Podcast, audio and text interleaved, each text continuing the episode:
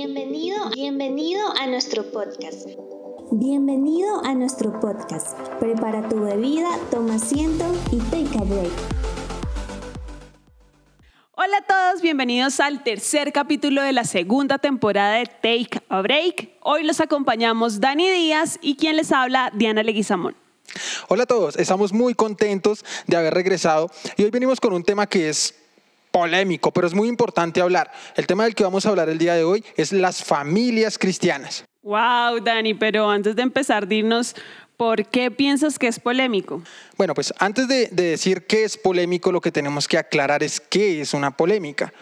Una polémica es cuando existen dos puntos contrarios, dos opiniones que, que, van en contravía, digámoslo de esta manera, y chocan una con la otra en cierta manera. Entonces, este tema del que vamos a hablar es polémico y la razón es porque en la mayoría de las ocasiones los papás tienen una opinión bien diferente de la que tienen los hijos y generalmente es un poco contraria. Ah, ok, tienes razón. Entonces, ¿qué tal si hoy nos centramos en lo que dice Dios de nuestra relación? Y no en nuestra propia opinión. ¿Te parece? Definitivamente, como diría Pastor, si no estudias la palabra de Dios, no hay vida. Muy bien. Hoy hablaremos de las relaciones entre padres e hijos. Y es que cuántos hemos escuchado esta frase, mis papás no me entienden. Pues quiero contarles que justamente esta semana mi mamá dijo, los hijos deberían entender a los papás. ¿Será que a veces los hijos no entendemos a nuestros papás? ¿Sabes una cosa? El otro día yo estaba viendo un, un stand-up comedy Ajá. y me pareció muy chistoso porque dentro de lo que estaba mirando, habían veces que eh, salía con las cosas chistosas y todos se reían, o sea, todos teníamos algo en común. Mi humor es un poco diferente, entonces no me reía, pero sí notaba que lo mismo de lo que se estaban riendo en nuestra familia también ocurría. O me vas a decir que a ti no te han sucedido cosas como que sales rápido y se te olvida lavar la losa y cuando llegas a casa tu mamá te dice, todo me toca a mí. Ay, no, sí, sí, sí, sí, sí. Nadie me ayuda. El día que yo me vaya. ¿Qué tal si hacemos un alto hoy, Dani, con, con estas super frases y nos ponemos en el lugar de nuestros papás?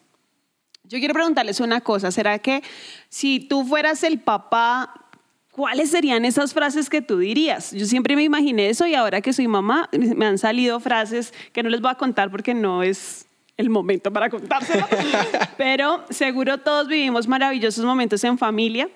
También hay días que no son tan chéveres y lo mejor de aprender respecto a la relación con nuestros papás es que ninguno, ninguno es perfecto. Tú no eres perfecto, tus papás no son perfectos, pero en medio de esa imperfección está la mejor y más evidente oportunidad para entender la gracia redentora de Dios por medio de Jesús. Total.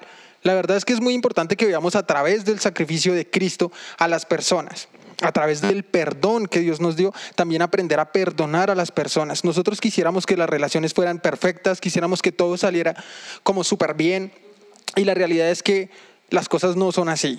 Todo requiere de un proceso, todo requiere de un tiempo para que podamos cambiar nuestro carácter, porque si, si no fuese así la vida sería muy aburrida, esa es la realidad.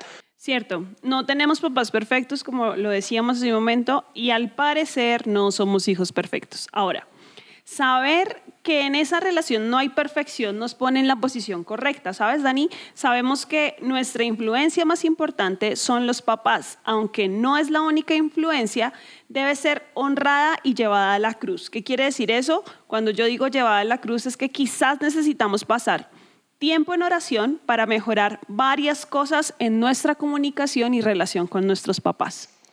Ahora, la base de toda relación es la confianza. No sé si estás de acuerdo conmigo. Total. Pero la confianza se debe construir. Y una clave súper importante para la buena comunicación, y yo sé que muchos podrían decir, pero comunicarse con los papás es muy difícil.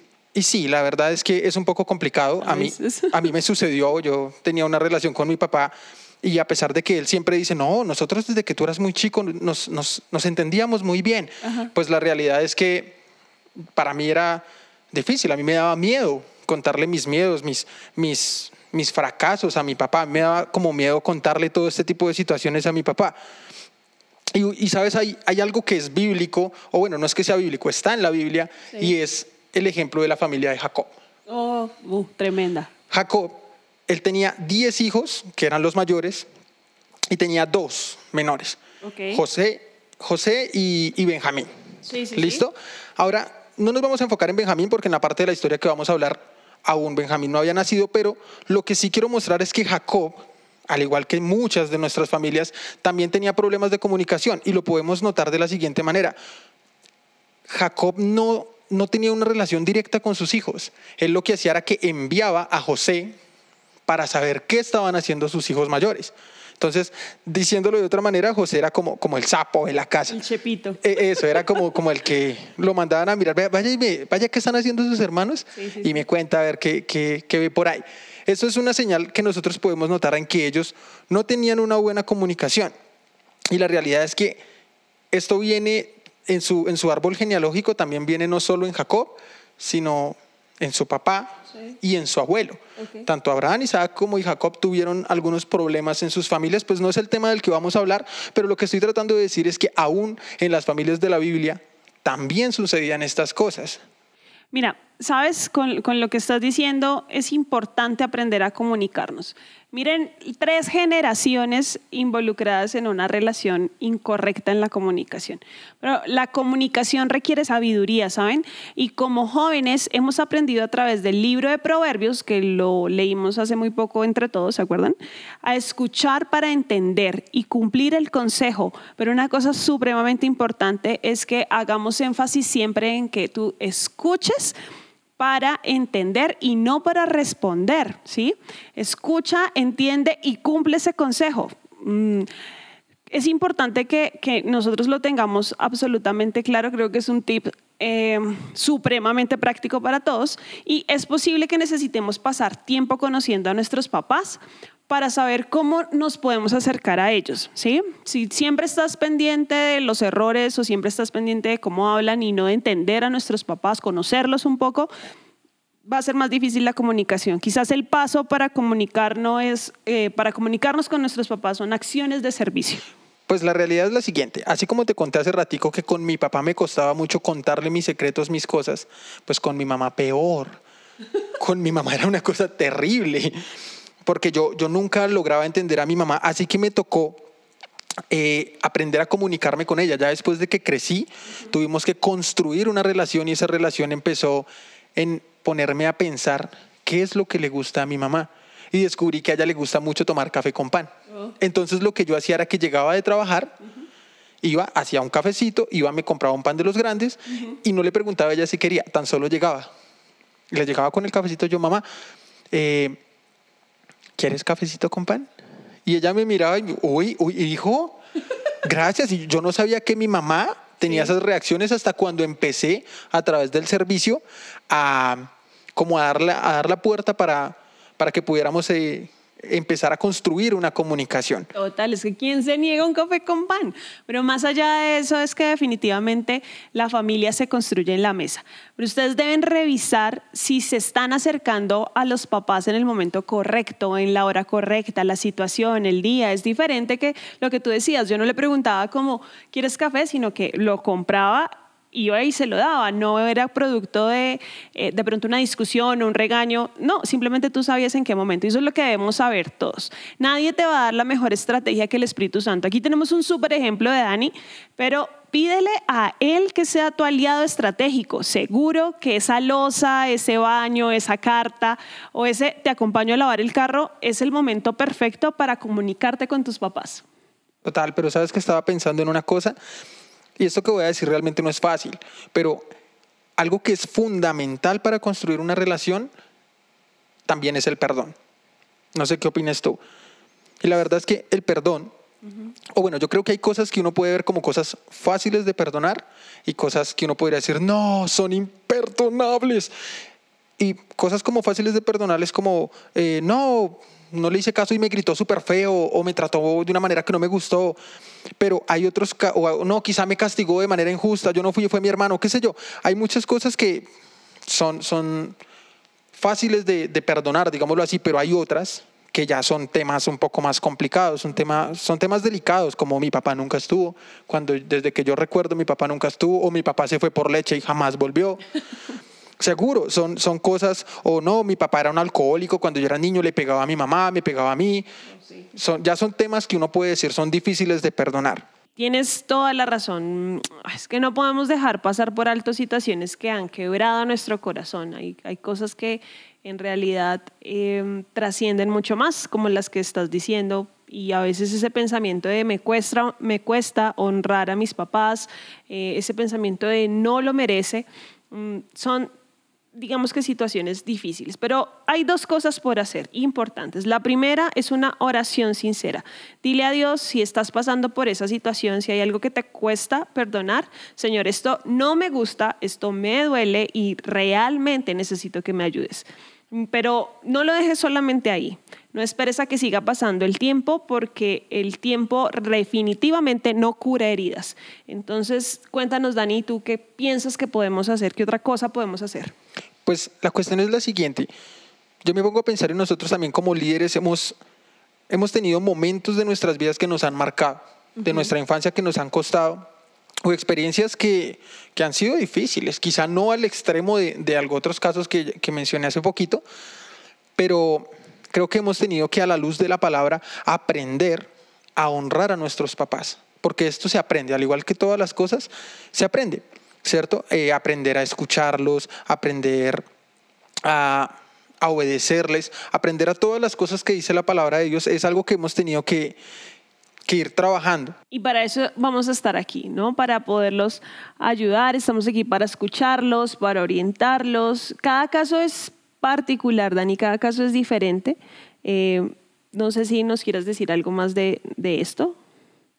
Claro que sí. Lo que trato de decir es que no, no se trata o no, no estamos pensando en, en disminuir el daño o pensando en, en ver como pequeño lo que te sucedió o lo que haya sucedido quizá con nuestros papás de niños, pero lo que sí estamos tratando de decir es que Dios hace nuevas todas las cosas. Y en la palabra, cada caso aplica, o sea, la palabra tiene una, una, existe una palabra en la Biblia para cada caso, para cada situación. Total, ay, perdón. No, no te preocupes. Y la realidad es que a través de la palabra de Dios es que nosotros vamos a encontrar la forma o la salida para poder honrar a nuestros papás. Exactamente, y es que el tema de honrar a, nuestros papás es supremamente importante. Recordemos que honrar a los papás tiene un premio y un premio para que en la tierra nos vaya muy muy bien y tengamos largos días. Y les puedo asegurar que trabajar en mejorar esa conexión con nuestros papás es lo mejor. Nos va a liberar y nos va a permitir avanzar. Total. Y sabes una cosa, hay algo que no sé si vaya a sonar fuerte o no, pero la verdad es que para honrar se necesita respeto, obediencia y platica, dinero. Claro, porque tú no puedes dar un, un detalle sin, sin, plata, ¿no? Tú no puedes honrar de esa manera sin dinero, o tú no puedes apoyarlos cuando ya estén en una situación sin dinero. Pero si estás en el colegio, puedes obedecer y, y respetar, ¿no? Bueno, claro, o puedes ahorrar, ahorrar de tus once. es un ejemplo, ¿cierto? Ahora, la verdad es que a pesar de que estas cosas nosotros veámoslo de esta manera, son las cosas más difíciles que hay para conseguir en el mundo, uh -huh. pero nosotros tenemos al Espíritu Santo y Él nos va a ayudar a lograr las cosas que para el mundo son imposibles. Les puedo asegurar que, a todo, que todos los padres nos aman. Uh -huh. ¿Cierto? No creo, no, no creo que exista ningún solo papá que diga, no, yo a mi hijo lo odio, yo no lo amo. No, realmente no creo que sea así en el corazón de los papás. Sabes, Dani, eso que, que dices es muy lindo. Los papás siempre querrán lo mejor para nosotros. Si no fuera así, no tendría sentido el diseño natural de Dios. O sea, Él nos entregó un papá y una mamá para que nos acompañaran en nuestra vida. Que las decisiones de los seres humanos no sean sabias, bueno, no quiere decir que Dios se haya equivocado. Los animales, por ejemplo, no necesitan que los acompañen a caminar, a hablar, a pagar sus gastos. Nosotros, por el contrario, sí. Sí, yo creo que lo que queremos decir es que estamos viendo la importancia de honrar a nuestros papás.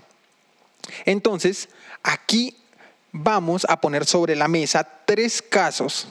A ver si con alguno de estos te, identificas. Caso número uno. Un papá o mamá que no estuvo presente. Lo primero que tenemos que decir es que este caso no se ha escapado de las manos de Dios. Algunos versículos que nos recuerdan esto son el Salmo 27.10, aunque mi padre y mi madre me abandonen, el Señor me mantendrá cerca. O qué tal este otro, el Salmo 68.5. Dios es padre de los huérfanos, defensor de las viudas, este es, es Dios y su morada santa. ¿Qué sería de nuestra vida sin la palabra, no? Aunque estoy pensando que este caso inclusive trae impactos a generación, o sea, por generaciones. Yo conocí a una persona que a él le costó mucho perdonar a su papá. Él tuvo un papá que de niño se fue. Y la frase que él tenía en su corazón es, él no es mi papá, él nunca estuvo allí. Incluso cuando ya estaba grande, ya se había casado, su familia se veía afectada de manera negativa. Y solo cuando logró perdonarlo, cuando logró perdonar a su papá y darle el lugar de papá y él tomar pues su lugar de hijo, solo en ese momento fue cuando cambió mucho su forma de vivir, cambió su familia. Tú dirás, Daniel, mi papá y mi mamá jamás aparecieron, aún estoy viendo y no, no han llegado. Pues el versículo que nosotros acabamos de nombrar dice, aunque mi padre y mi madre me abandonen, con todo, el Señor me recogerá. Brutal. Y es que aunque los errores de nuestros papás no definen nuestra identidad, sí pueden estar obstaculizando tener una vida plena. Entonces tenemos que hacer cambios en dos tiempos, presente y futuro. Cambios en nuestra relación hoy y cambios para que cuando tengamos nuestra familia como la persona que nos cuentas, seamos unos mejores padres. Y mira esto, si llegaste hasta aquí, si nos estás escuchando aún en este momento, es porque Dios te mostró su amor, su protección por medio de, otras personas, que son personas que te hayan cuidado, eh, los que tú veas como tus papás, tus abuelos, tus tíos, tus pastores, eh, tus hermanos mayores, a ellos también es importante honrarlos. Así es. Y ahora vámonos con el caso número dos. Nuestro caso número dos es un papá o una mamá que viene a la iglesia, pero es imperfecto.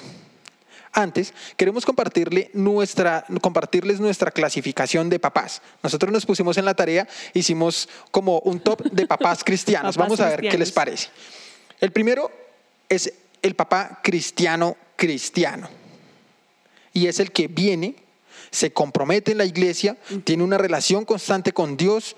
Eh, van mejorando porque buscan corregir sus errores. Esto no quiere decir que no se equivoquen.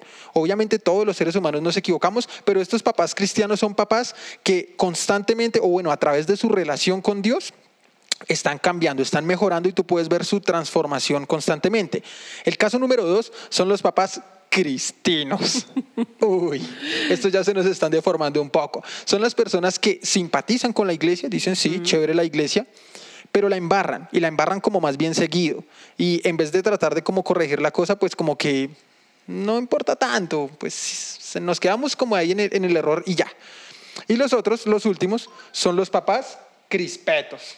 O sea, estos sí ya definitivamente vamos en otro nivel. Y son los que vienen a la iglesia, pero ya, o sea, ya solo vienen a la iglesia y palabra nada, oración nada y nada por ningún lado. Esos son los tres que tenemos. Bueno, esos papás que viniendo a la iglesia aún son rompecabezas e, en construcción, que fueron rotos quizás por su experiencia, porque no son Dios y aún necesitan encontrar la revelación del cambio de su carácter como tú y como yo, ¿verdad? Total. Bueno, y quizás te pase a ti, quizás piensas que tus papás no son de buen testimonio, aunque vienen a la iglesia, y casos como estos sí que conocemos. Uno como hijo debe aprender a ver que la palabra de Dios dice que por encima de mis papás, de lo que mis papás dicen, de lo que mis papás hacen, es decir, que aún nosotros debemos ser testimonio para ellos. Entonces, en, esta clasificación que, que hemos dado de los papás, lo que queremos decirles es, no tiene que ver con lo que ellos vean, tiene que ver con lo que Dios dice que debemos hacer. Vamos con el caso número tres. Listo, nuestro caso número tres son los papás que no son cristianos. Ahora, hay que tener presente que a pesar de que ellos no tengan la revelación de la palabra, siguen siendo nuestros papás, o sea, siguen siendo papás, ¿cierto? Y lo han dado todo, o al menos todo lo que han podido para que nosotros estemos bien. Pensemos por un momento, ¿qué cosas buenas nos han enseñado nuestros papás, sean o no sean cristianos? Quizá el estudio, eh, quizá esa, esa como esa, esa, no, sé, no, sé cómo decirlo, como esa valentía, sí, la berraquera para enfrentar la vida o para enfrentar situaciones que son difíciles en la vida, porque muchas veces los papás uno dice, no, es que mis papás son muy duros. Y la realidad es que nos están enseñando que la vida tampoco es que sea del todo fácil. O cuántas veces ellos eh, nos han formado en algunas cosas. Miren chicos, todos los papás que hemos narrado solamente piden una cosa de nuestra, padre, de nuestra parte y es obediencia.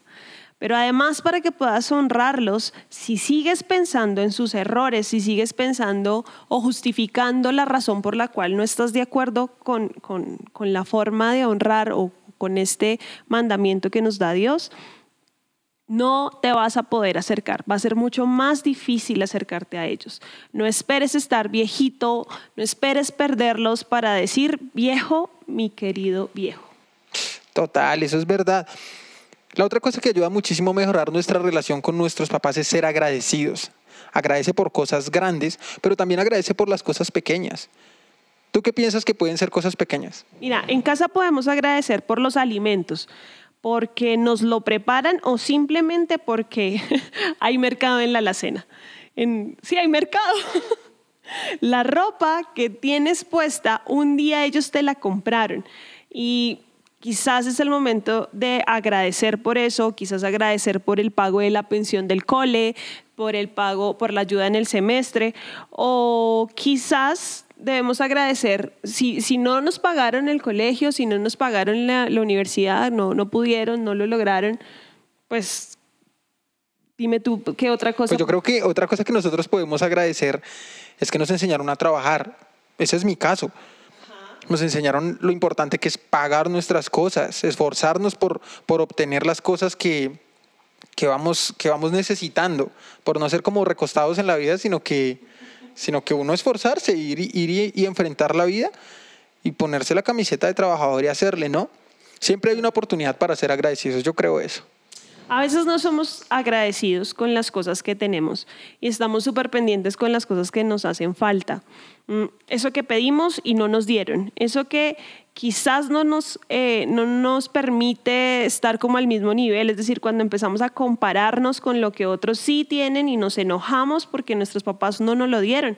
Pero yo debo decir que como mamá, mi hija me ha escuchado decirle, yo soy tu mamá cuando te consiento, cuando te digo sí, y también soy una mamá genial cuando te digo no o no te puedo dar todo lo que quieres. Eso está muy chistoso. Mi mejor ejemplo para ser papá, o mi mejor ejemplo de papá. sí, porque, sí, porque aún no soy papá, esa es la verdad. Eh, mi mejor ejemplo de papá eh, es Dios, Dios Padre. Él nos mostró cómo ser padres para los que son papás, yo no.